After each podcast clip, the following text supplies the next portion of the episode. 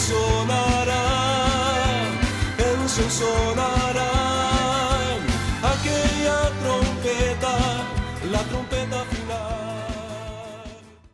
La Iglesia de Cristo de los Ministerios Llamada Final en Phoenix, Arizona, presenta su programa Llamada Final. Conscientes de que vivimos los últimos tiempos y que la humanidad necesita escuchar la verdad eterna de Dios, presentamos el siguiente programa con el pastor José Arriaga. Con ustedes, el pastor José Arriaga con el mensaje de la palabra de Dios.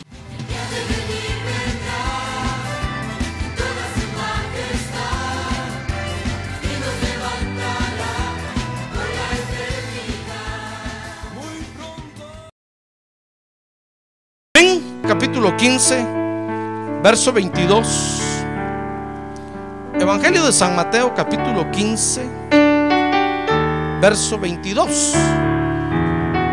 Dice la palabra de Dios, y he aquí una mujer cananea que había salido de aquella comarca, comenzó a gritar diciendo, Señor hijo de David, ten misericordia de mí. Mi hija está terriblemente endemoniada.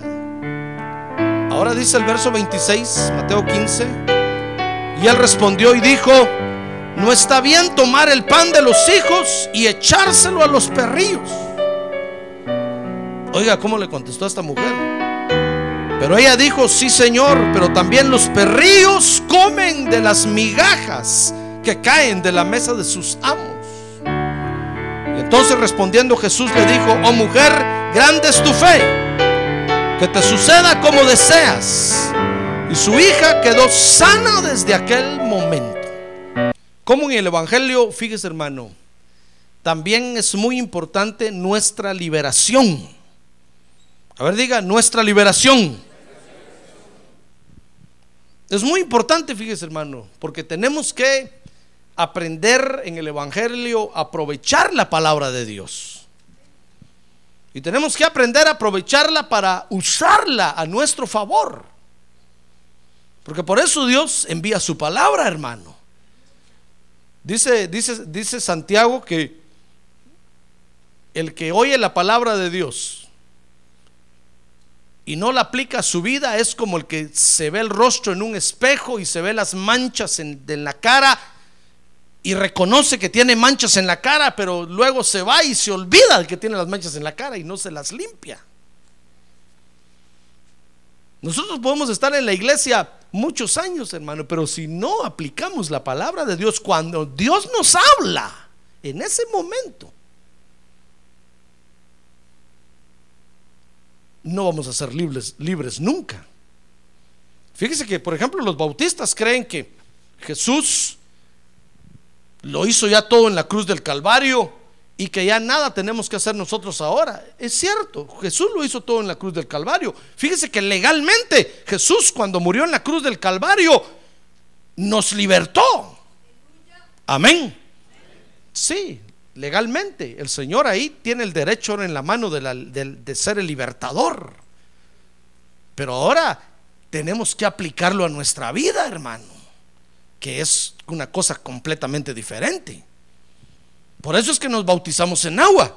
¿Por qué nos bautizamos en agua? Porque al bautizarnos en agua estamos diciendo yo voy a aplicar el sacrificio de Jesús en la cruz, lo voy a aplicar ahora a mi vida. Y nos bautizamos en agua. Dice la Biblia que el bautismo en agua es una, es, es, es la aplicación de la muerte y resurrección de Jesús a nuestra vida. Cualquiera podría decir, no, si Jesús ya murió por mí, ya no me tengo que bautizar en agua. Ya ni a la iglesia tengo que ir. Pero Jesús tiene el derecho, hermano. Y lo está ofreciendo a quien lo quiera. Y el día que usted viene y le dice, bueno Señor, yo, yo acepto que tú tienes el derecho de la, de la liberación en la mano y la voy a aplicar a mi vida. Y la aplicamos a nuestra vida, poniendo por obra su palabra, entonces alcanzamos a ser libres. Por eso él dijo que el discípulo iba a conocer la verdad. ¿Y la verdad qué? Lo iba a libertar. Porque hay que aplicarla a la vida, hermano. Entonces nosotros tenemos que aprender a aprovechar la palabra de Dios. Si Dios nos da su palabra, nos envía su palabra cada día, cada semana, cada noche, tenemos que aprovecharla a nuestro favor. Porque de eso va a depender, oiga bien, de eso va a depender que tengamos una vida victoriosa en el Señor. Si no, vamos a ser creyentes eh, frustrados, atados, amarrados, como lo vamos a ver más adelante. Y aunque usted diga, pero Jesús ya pagó por mí, sí, el Señor va a decir, sí, yo pagué por ti, pero no has aprovechado lo que yo pagué por ti. Aplícatelo. Amén. Mire, es como cuando usted ve en, la televisión el anuncio de, la, crema concha nácar. Valga la propaganda. Que quita manchas, que quita arrugas, que quita un montón de cosas. Y usted solo ve el anuncio y dice, oh, qué bonita crema, cómo me serviría. Pero si no la compra y se la aplica, hermano. ¿Usted cree que le va a quitar las arrugas que tiene? A ver, mira que tiene a un lado. ¿Verdad que no lo mira arrugado? No se las va a quitar ni las manchas, hermano. Ah, pero el día que usted compra ese asunto, yo no sé si quita o no quita, no, soy vendedor de eso. Pero lo digo, por, es un ejemplo. ¿Verdad? Entonces, el día que usted se lo aplica, de seguro tal vez se lo va a quitar. Lo mismo es esto. Jesús está en la cruz, hermano, y murió y resucitó y, pagó. Pero si no lo aplicamos a la vida, no tiene ningún efecto. Y usted puede venir a la iglesia, oír la palabra y decir, qué bonito, Dios me habló. Pero si no se arrepiente y no hace el propósito de, restaurarse, de nada le va a servir, hermano. Al final va a llegar a ser un creyente amarrado, atado sin liberación. Fíjese que liberación quiere decir es la puesta en libertad. O es el fin de un sometimiento. Eso es liberación. O es el fin de una dependencia. Eso es liberación. Nosotros necesitamos ser libres cuando somos atrapados, fíjese hermano, por algo, por alguien que nos someten al pecado. No me va a decir usted, no, pastor, yo, si Jesús ya pagó por mí en la cruz del Calvario, yo, yo soy libre. Examine su vida bien. Y va a ver que hay ataduras, que hay vicios, hay costumbres a veces que no podemos dejar y nos someten y nos llevan al pecado de continuo, de continuo. Pues tenemos que ser libres de esos asuntos, hermano. Si no, de balde estamos en la iglesia.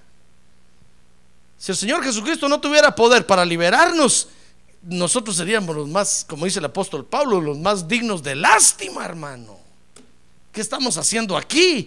A ver, pregúntale que tiene un lado, ¿qué está haciendo aquí, hermano?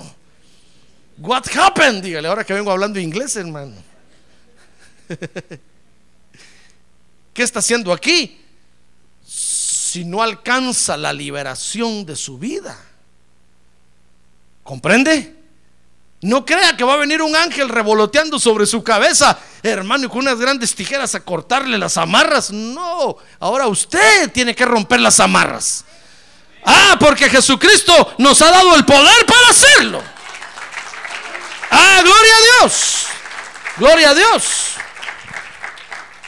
Una de las obras del Señor Jesucristo, fíjese hermano, es haber venido a dar libertad. Mire conmigo Lucas 4:18. Cuando él se presentó en la sinagoga, ¿sabe? Recordó o trajo al presente las palabras de Isaías, del profeta Isaías, que había hablado por él, por el Señor Jesús, y dijo 4.18 de Lucas, el Espíritu del Señor está sobre mí, porque me ha ungido para anunciar el Evangelio a los pobres. Me ha enviado para proclamar, ahí está, oiga, para proclamar libertad a los cautivos Mira, una de las obras del Señor Jesucristo es darle libertad a los cautivos. Habría conmigo libertad, a los cautivos. Pero el Señor viene y proclama que Él puede liberar a los cautivos, pero, pero no quiere decir que automáticamente usted va a ser libre. No, hermano. Hay que venir, recibir la palabra de Dios, que es el instrumento de la liberación, y aplicarla a la vida. Y entonces uno disfruta de ser oprimido, de estar sometido o, o- de ser dependiente de algo o de alguien.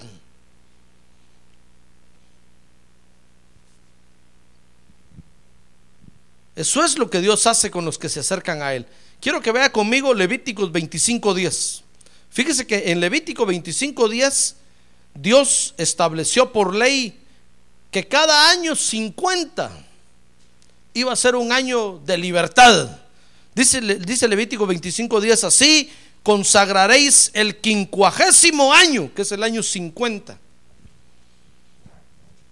Así se le dice en números ordinales.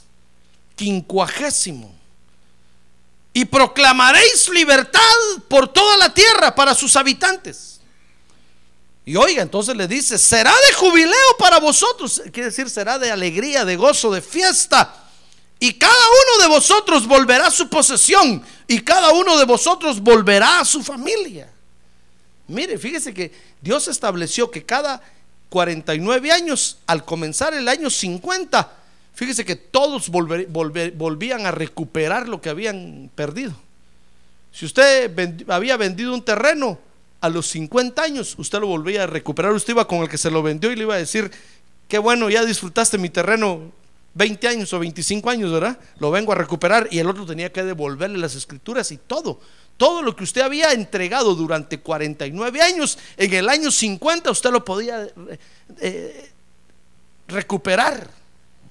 Si alguien era esclavo, en el año 50 quedaba libre.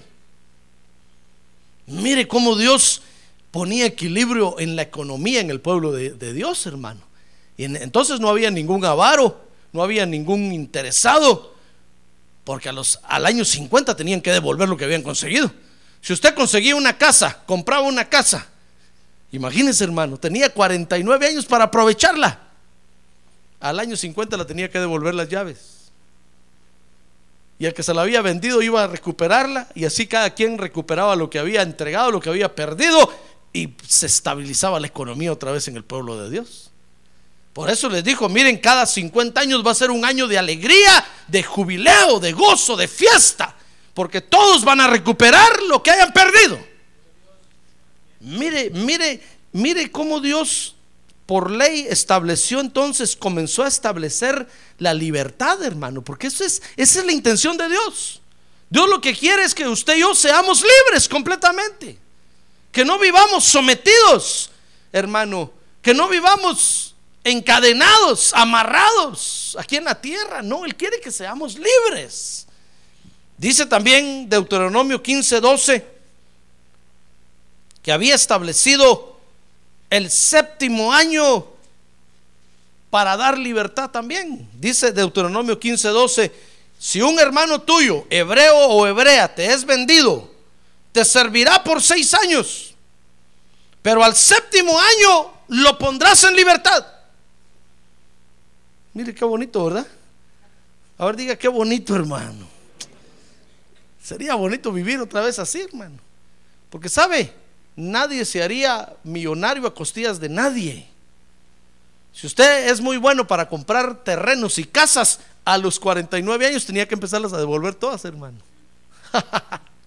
nadie sería, tendría más riquezas que otros. Mire el mundo en el que vivimos hoy, hermano. Un mundo tan desequilibrado. Muchos, unos tienen excesiva riqueza. Y por el otro lado, otros no tienen ni un petate donde caer muertos, hermano. ¿Se da cuenta? Y en medio de todo ese estire y encoge, tal vez estamos usted y yo, que hoy tenemos y mañana no tenemos, pasado mañana medio tenemos. Porque es una injusticia terrible. Unos se hacen ricos a costillas de otros, explotando a otros. Pues Dios dijo, muy bien, en mi pueblo no va a ser así. Entonces en Israel estableció cada 49 años, el año 50, se devolvían las propiedades a sus dueños originales. Y cada siete años, los esclavos quedaban libres para volver a sus casas y a comenzar una nueva vida. Como quien dice, borrón y cuenta nueva. Mire, la ley de, la ley de- de- de la bancarrota de Estados Unidos no es más, no es más que una copia de esta ley, hermano. A través de la ley de la bancarrota se puede amparar el que ha perdido todo y no tiene cómo pagar. Nadie lo puede meter preso, ni nadie le puede tocar sus, su patrimonio y se declara en bancarrota. Eso equilibra el sistema. Nadie puede abusar de usted. Nadie puede dejarlo en la calle, hermano. Nadie. ¿Se da cuenta? Es una copia de la ley, de la ley esta. Por eso los hijos del diablo están muy interesados en sacar la Biblia de la nación, hermano. Porque saben que los, los primeros gobernantes de este país utilizaron la Biblia para establecer o para hacer muchas leyes de este país. Por eso Dios ha bendecido este país. Amén. Mire cómo Dios, hermano, está dispuesto a darle libertad a todos los que se acercan a Él. Ya ve, en la ley lo demostró que esa es su intención. La intención de Él, hermano, no es que usted sufra como un oprimido, como un esclavo del pecado, de las ataduras, del odio, del rencor, de la envidia, toda la vida. No, no, hay libertad, hay libertad para usted. Ah, gloria a Dios. Y la sangre de Cristo es poderosa para liberarle. Amén. Esta noche hay libertad, hermano. A ver, dígale que tiene a un lado. Esta noche hay libertad. Esta noche es la noche de su liberación. Si trae un chamuco metido por ahí, esta noche es la noche de su liberación, hermano. ¡Ah, gloria a Dios! ¡Gloria a Dios! ¡Gloria a Dios! Gloria a Dios porque el Señor Jesucristo tiene el derecho en la mano para ser nuestro libertador ahora. Gloria a Dios. Fíjese, mire cuál es la intención de Dios. ¿Ya ve que Dios es bueno? A ver, diga, Dios es bueno. Pero fíjese que sin embargo, hay quienes, hay creyentes en la iglesia. Estoy hablando de los creyentes. Hay creyentes en las iglesias, hermano, que son medio libres. Hay otros que son tres cuartos de libres. Y hay otros que están well down. Well done. Bien cocidos. Bien amarrados. Hay quienes están bien libres. Hay quienes están a la mitad. Es, como cuando como la carne asada, ¿verdad? Hay quienes están bien libres, hay quienes están a la mitad, hay quienes están tres cuartos y hay quienes están bien amarrados, hermano. En las iglesias, fíjese que un día que Jesús entró a una sinagoga, se paró para enseñar y cuando empezó a enseñar, un endemoniado brincó ahí, hermano. En, en la iglesia. Sí. No mire a nadie, míreme a mí aquí. En la iglesia hay creyentes endemoniados, hermano. Que están medio amarrados. Cada vez que viene al culto, desde aquí oigo yo cuando empieza a arrastrar las cadenas ahí en el parqueo. Se baja el carro y baja el montón de cadenas así, mire. Y empieza a caminar y las empieza a arrastrar. Se parece el espanto aquel que arrastra cadenas. Desde aquí oigo, dice, oh, digo, oh, ya viene el hermano fulano, la hermana fulana y viene arrastrando las cadenas y entra arrastrando las cadenas, hermano. Hasta una silla al lado de ella agarra o del lado de, él agarra para poner las cadenas. Mira que tiene una silla vacía a un lado. Ahí puso las cadenas.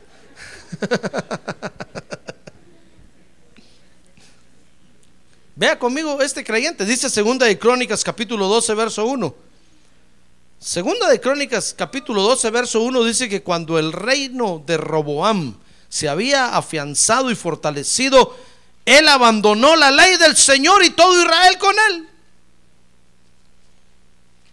Y entonces dice el verso 5, el profeta Semaías vino a Roboam y a los príncipes de Judá que se habían venido en Jerusalén. Mire, mire, Roboam fue el rey que Salomón dejó en lugar de él. Entonces, ¿qué le parece que este creyente sinvergüenza, hermano? Solo agarró el trono, se afirmó en el trono y dijo, rompan las Biblias. Ya, nada de Biblias. Ahora vamos a vivir aquí la vida loca. Mire lo que empezó a hacer. Dice el verso 5 que vino el profeta Semaías y vino a Roboam, al rey, a los príncipes de Judá que se habían reunido en Jerusalén por causa de Sisac. Ah, porque Sisac, el rey de Egipto, se había levantado contra ellos, hermano. Y les dijo, así dice el Señor, Vosotros me habéis abandonado, por eso también yo, yo los abandono en manos de Sisac. Ahora diga Sisac. Así se llamaba ese rey. Mire lo que Dios los entregó en las manos del rey de Egipto. Dice el verso 7 que cuando el Señor vio que se habían humillado, ah, porque cuando el profeta les habló así, se humillaron todos, se arrepintieron, hermano. Entonces dice ahí que cuando el Señor vio que se habían humillado, ¿sabe? Vino la palabra del Señor a Semaías, verso 7, diciendo, se han humillado. No los destruiré, dijo Dios. No los voy a destruir. Se arrepintieron, ya no los voy a destruir. Y entonces les dijo, sino que les concederé cierta libertad. Mire cómo Dios tiene algunos creyentes en la iglesia, hermano. Y mi, furor no se derramará sobre Jerusalén por medio de Sisac. Mire, Dios tiene a los creyentes a veces en las iglesias con cierta libertad. Cuando cantamos nosotros y nos gozamos aquí, solo los hombros mueven así, mire. Quisieran salir corriendo y quisieran brincar y no pueden. Están amarrados. Dios les da cierta libertad, por lo menos para mover los hombros, hermano. Él es el poderoso de Israel. Solo así hacen nada más. Y lo ven a usted que pasa corriendo, que brinca, que se tira al suelo, que se levanta, que grita gloria a Dios. Y solo así lo miran. Por lo menos les da la libertad de venir a la iglesia. Pero ¿sabe por qué Dios tiene a esos creyentes con cierta libertad? Porque no les confía. Dios dice, no, si te conozco, mosco, si te hago libre totalmente, te vas al mundo. Entonces, poco a poco, convénceme que de veras estás en la iglesia, convénceme y te hago libre totalmente. Tenemos que convencer a Dios para que confíe en nosotros, hermano. Acuérdense que la obra de Dios se hace en base a confianza. Si Dios no, le tiene confianza a usted, no, no le da libertad. Y usted viene a la iglesia y de lejos ve, de lejos se sienta y quisiera participar, quisiera estar ahí, pero Dios no le da libertad. Dios, mire, a este creyente Dios le dio cierta libertad. Porque está viendo que son creyentes que no están definidos por Dios, hermano. Que solo corren a Dios cuando les conviene. Mire, este Reboam corrió a Dios porque vio a Sisac ahí. Tal vez vio usted el Halloween hoy en su casa y se vino hoy al culto, hermano. Dios, aquí estoy. Dios dice, ah, ¿qué viste allá afuera? Una calabazota grandota así, que echaba luz. Ah, bueno, por eso estás aquí. ¿Te arrepientes? Sí, Señor, yo me arrepiento. No quiero ver a la llorona. Ah, bueno. Te voy a dar la libertad, pues, de que por lo menos muevas los ojos. Y aquí está solo moviendo los ojos. Por eso se les cansan mucho los ojos, de repente se duermen, hermano. Solo los ojos pueden mover. Mire, Dios tiene a, creyentes en las iglesias con cierta libertad, media libertad, ya ve, tres cuartos de libertad, porque no les confía. como este creyente. Pero ahora, en estos pasajes que leímos de Mateo 15, 22, a ver, abra su Biblia Mateo 15, 22, hermano. El Señor Jesucristo, fíjese, nos enseña que el beneficio de ser libres es para los hijos de Dios. Mire, el beneficio de alcanzar una libertad total, hermano, es para usted y es para mí, que somos los hijos de Dios. No es para los del mundo. Es para nosotros que venimos a la iglesia a adorar a Dios, hermano. Ese beneficio es para nosotros. Dice Mateo 15, 21, que Jesús se fue a la región de Tiro y de Sidón. Fíjese que Tiro quiere decir roca y Sidón quiere decir pesca. Porque es figura de la región en donde están los hijos de Dios. Y nosotros aquí estamos parados sobre la roca, ¿sabe usted, verdad? y estamos en el lugar donde se nos da a comer pescado. A ver, diga pescado. No porque venden las hermanas allá, ¿verdad? El pescado rico que hacen. No, no, no, no. ¿Sabe usted que el pescado es la comida de la resurrección, verdad? Cuando el Señor Jesucristo resucitó y fue a buscar a los discípulos, ¿sabe qué les dio de comer? pescado, hermano. Dice que cuando lo vieron en, parado en la orilla del mar, se fueron a donde él estaba y cuando llegaron, el Señor ya tenía cocinados unos peces ahí, hermano. Y aquellos no agarraban nada. Y el Señor ya los tenía ahí hasta cocinados. ¿Qué le parece? Porque el pescado es la comida de la resurrección, hermano. Es lo que Dios nos da hoy a usted y a mí para comer. Pues Tiro y Sidón es la región de los hijos de Dios. Pues el Señor Jesús se fue para Tiro y Sidón. Y entonces dice, dice el verso 22, que de aquella comarca, Mateo 15, 22, salió una mujer gritando. Mire, de la región de los hijos de Dios. Salió una mujer gritando. Porque son, son los creyentes indefinidos que están en la región de los hijos de Dios. Mire, ¿cómo es posible que donde usted y yo, que somos los hijos de Dios, estamos, hay creyentes indefinidos, hermano? creyentes soso, como la mojarra, medio volteados, tortas no volteadas, como le dijo el Señor a Efraín. Efraín, el, el del Antiguo Testamento, le dijo: Efraín es una torta no volteada, medio cocida. Así hay creyentes en las iglesias, hermano. Pues fíjese que de la región de los hijos de Dios, de Tiro y Sidón, salió esta mujer porque son creyentes indefinidos que están con nosotros.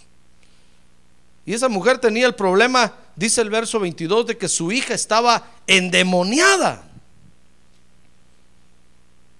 Dice ahí, aquí una mujer cananea que había salido de aquella comarca comenzó a gritar diciendo, Señor, hijo de David, ten misericordia de mí, mi hija está terriblemente endemoniada. Ahora, note conmigo, hermano, que esa mujer era creyente. Dice ahí que era cananea, era gentil, pero era creyente. Usted dirá, pastor, ¿por qué dice usted que era creyente? Porque fue a buscar al Señor Jesucristo, hermano. Si no, no hubiera ido. ¿Usted cree que el que, el que, el que, no, le, el que no cree en el Señor va a estar aquí? A ver, pregúntale que tiene al lado. ¿Usted cree en el Señor? ¿Sabe qué le va a contestar? Sure, le va a decir. ¿Por qué cree que estoy aquí? Porque creo en Él. Porque creo en Dios. Y creo que Jesucristo es el Hijo de Dios y es mi Salvador. ¿Verdad que eso le diría? Por eso está aquí, hermano. Por eso estoy yo aquí también. Esta mujer era creyente porque cuando vio que el Señor llegó a la región de Tiro y Sidón, corrió hacia donde él estaba. Y aunque no era de Israel, era creyente de Jesucristo. Por eso lo fue a buscar. Ahora dice, dice Mateo capítulo 12, verso 43, hermano, que es posible, vea conmigo Mateo 12, 43. Es posible que haya creyentes endemoniados, hermano. Dice Mateo 12, 43 que cuando el espíritu inmundo sale del hombre, oiga lo que enseñó el Señor Jesucristo de los creyentes. Cuando el espíritu inmundo sale del hombre, cuando el Señor libera a, un, a uno que, que acepta a Jesús como Salvador, dice que el espíritu inmundo sale del hombre y pasa por lugares áridos buscando descanso y no los haya. Verso 44, entonces dice, volveré a mi casa de donde salí. Mire, es la vida del, del creyente. Y cuando llega, ¿sabe? Le encuentra desocupada, porque ya no tiene el Espíritu de Dios ahí. Pero le encuentra barrida y arreglada. Porque cuando el Espíritu de Dios viene a nosotros, hermano, arregla nuestra vida. ¿Sabe? El Espíritu de Jesús se mete dentro de usted, que es el Espíritu Salvador, se mete dentro de usted y le arregla su corazón, empieza a arreglarle y a ordenar ahí, empieza a poner todo en orden, empieza a ordenar sus sentimientos, sus pensamientos, su voluntad, todo lo empieza a ordenar, sus reflejos, sus instintos, todo lo empieza a arreglar. Pero si usted no aprovecha esa liberación, ¿sabe? El Espíritu de Dios se puede salir. Y entonces dice ahí que viene el, demonio que se salió y lo encuentra usted desocupado, barrido y arreglado. Arreglado y alborotado. Y entonces dice el verso 45 que va entonces y toma consigo otros siete espíritus más depravados que él. Está hablando de los creyentes aquí, hermano. A ver, dígale que tiene un lado, está hablando, está hablando de los creyentes esto, hermano. No está hablando del mundo, está hablando de usted. Oiga lo que le puede pasar. Dice que va y toma siete espíritus más depravados que él y entrando moran allí. Y el estado final de aquel hombre resulta peor que el primero. Mire lo que le puede pasar a los creyentes, hermano. Entonces es posible que los creyentes estén endemoniados. Ahora, al hablar de endemoniado, fíjese, hermano, tenemos que entender que puede ser, puede ser eh, que un creyente esté estorbado por algún demonio. Porque usted le ha permitido que lo estorbe. Eso es estar endemoniado. Pero también puede ser que el demonio esté viviendo adentro del creyente. Eso es poseído por un demonio, pero también es estar endemoniado. Entonces, cuando se dice que alguien está endemoniado, o puede ser que tenga un demonio adentro, o puede ser que el demonio esté afuera y lo esté estorbando nada más. El demonio le haga la vida imposible, le ponga malos pensamientos, le ponga malas palabras en la mente, le lo esté fastidiando y hostigando para que se rinda a él. Pero eso le pasa a los creyentes, hermano. Por eso cuando usted afuera oiga hablar y hay unos que dicen, no, no es posible que un demonio se meta dentro de un creyente. Yo he visto creyentes endemoniados, hermano. Es decir, poseídos por un demonio y son creyentes.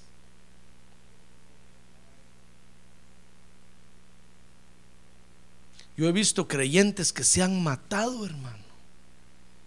Creyentes.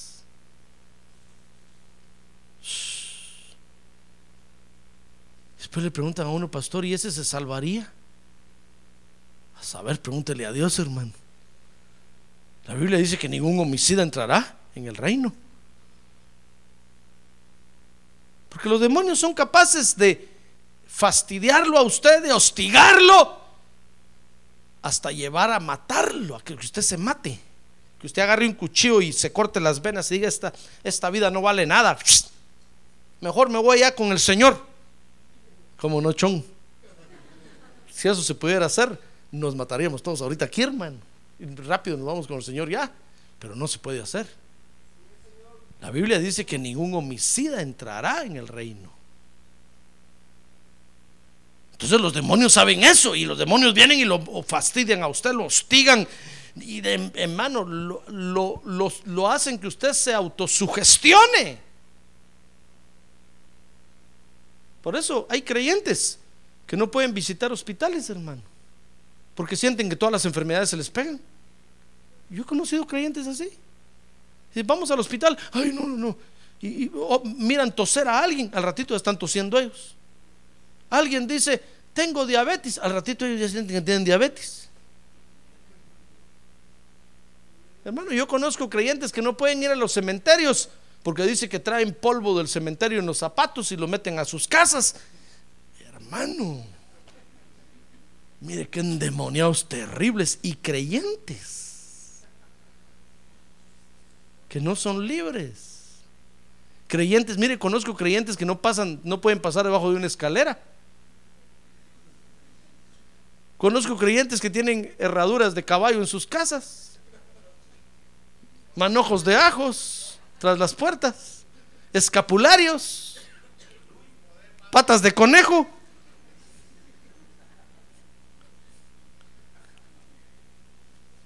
creyentes atados, endemoniados, hermano. Están influenciados por algún demonio que no los deja en paz y ya los endemonió. Y son creyentes y vienen a la iglesia, pero no aprovechan la liberación que es para ellos. Mira, esta mujer estaba en la región de Tiro y Sidón. Cualquiera hubiera dicho es una hija de Dios.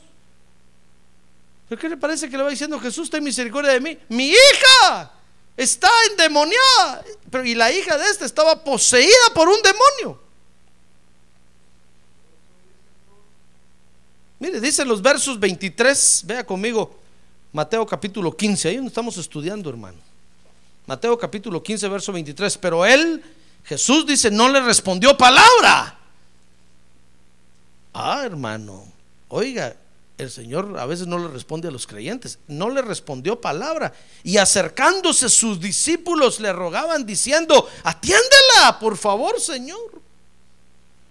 Pues viene gritando tras nosotros. Ya ve que a veces los pastores no atendemos nada más a cualquiera. ¿Ya ve? Entonces no me juzgue a mí. Cuando no lo quiera recibir a usted, por algo será, hermano.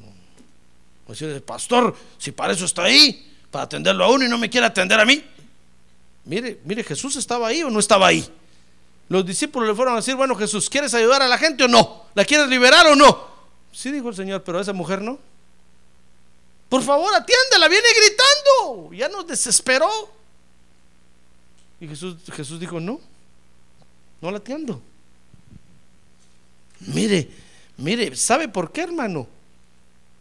Porque Jesús estaba buscando a los verdaderos y a los creyentes definidos, no a los indefinidos. Porque un creyente, fíjese hermano, se vuelve indiferente, se vuelve, se vuelve indefinido porque no quiere recibir la liberación, porque no quiere aceptar la palabra de Dios. Entonces cae en un acomodamiento. Y uno no puede estarle sobando la cabeza al demonio nada más, hermano. O lo echa o lo deja entrar totalmente. Pero no puede estar jugando con el demonio. Entonces Jesús, Jesús andaba buscando a los verdaderos creyentes. Oiga lo que le, lo que le dijo aquí, lo que le dijo Mateo 15, 24, respondió, respondió el Señor y dijo, no he sido enviado sino a las ovejas perdidas de la casa de Israel. Estaba buscando a los, a los que iban a ser verdaderos creyentes, no a los que querían jugar con Dios.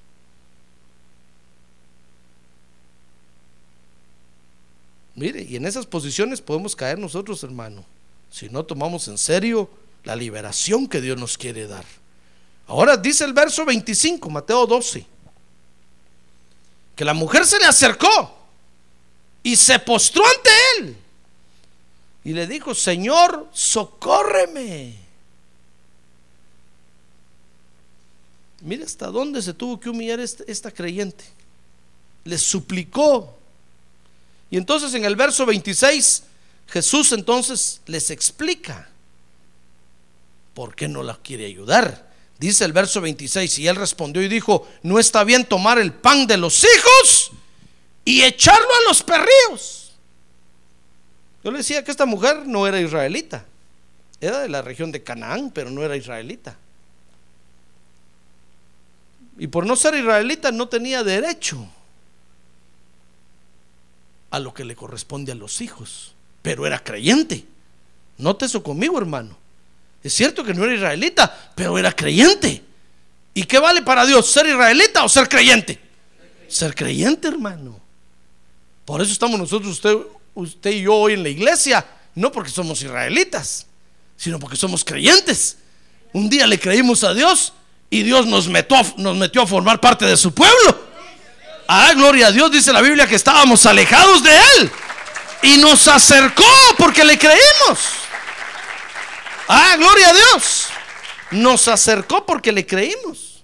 Entonces esta mujer, hermano, podía, podía ser no israelita, pero lo importante era que le creía Jesús y estaba ahí en la región de los hijos.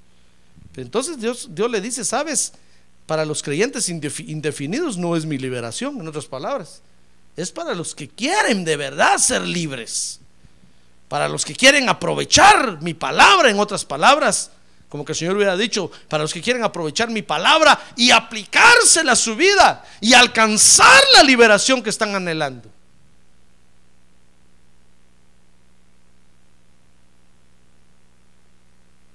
Amén. Muy bien. Entonces Jesús explica en el verso 26 que ese beneficio de la liberación es para los hijos.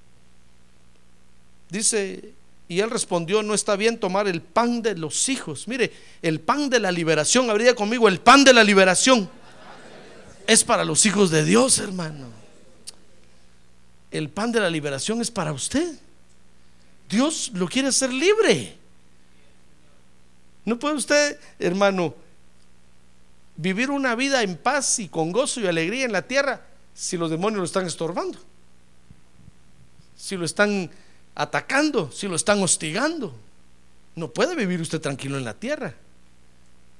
El pan de la liberación, le dijo, verso 26, le dijo el Señor, sabes, mujer, el pan de la liberación es para los hijos, para aquellos que quieren ser libres, y no para los perrillos. Porque cuando un creyente se vuelve así indefinido, se vuelve un perrillo, hermano. ¿Sabe por qué? ¿Sabe por qué? ¿Por qué Pablo les llama perros? Porque son destructores. Solo quieren desgarrar Solo llegan a las iglesias a ver qué desgarran, qué arruinan, hermano. Porque se acomodaron a esa vida y los demonios los tienen, los tienen amarrados, atados. Y Dios no quiere que usted y yo estemos así. Dios quiere que seamos libres. Amén. Ahora, cuando los hijos que están en la región de la bendición no aprovechan el beneficio entonces el Señor le da este beneficio a quien se lo pida. Por eso, escuche bien hermano, este pan de la liberación es para usted esta noche. A ver, que tiene a un lado, es para usted hermano. ¿No lo quiere? Entonces Dios va a traer a otros y se los va a dar. Y usted se va a quedar ahí amarrado a la silla. Después va a decir, lástima, ahí estaba yo. ¿Cómo brincaba yo? ¿Cómo me gozaba yo? Pero Dios se lo va a dar a quien, a quien lo pida, hermano. Mire, dice Mateo 15, 27, que la mujer se humilló aún más. Y entonces dice Mateo 15, 27, ella le dijo, sí, Señor, pero también los perrillos comen de las migajas que caen de la mesa de sus amos. Y entonces verso 28, Respondiendo Jesús le dijo, mujer, grande es tu fe.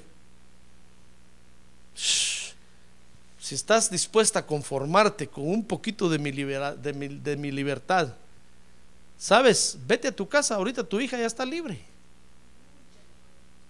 Mire, eso le dijo. Cuando la mujer regresó a su casa, ¿sabe? dice que dice el pasaje paralelo ahí que encontró a su hija en la acostada en la cama completamente liberada esta mujer recibió el beneficio de la liberación para su hija.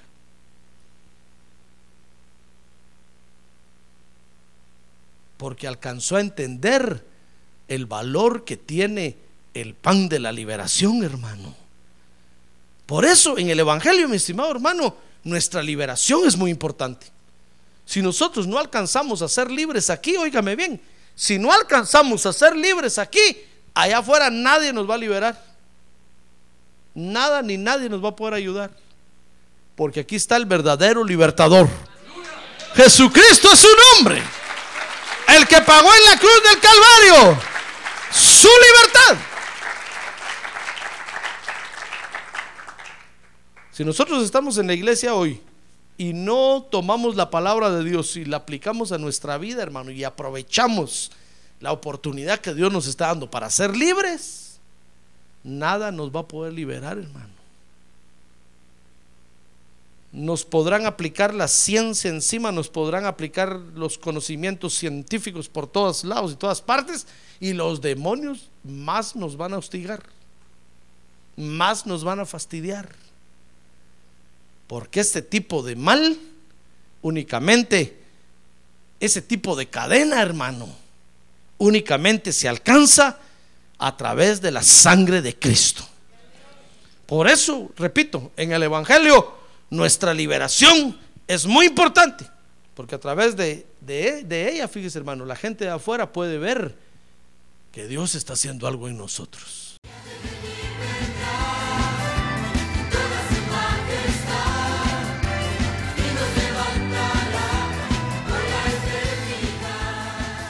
La Iglesia de Cristo de los Ministerios, llamada final en Phoenix, Arizona, cumpliendo con la comisión de Joel 2.1, presentó su programa, Llamada Final. Esperamos que nos vuelva a sintonizar la próxima semana a la misma hora por esta emisora. Los invitamos a nuestras reuniones en el 6023 Norte 71 Drive, esquina con Bethany Home Road. Para mayor información puede llamarnos al 623-934-1259 o visitarnos en la internet al www.llamadafinalphoenix.com.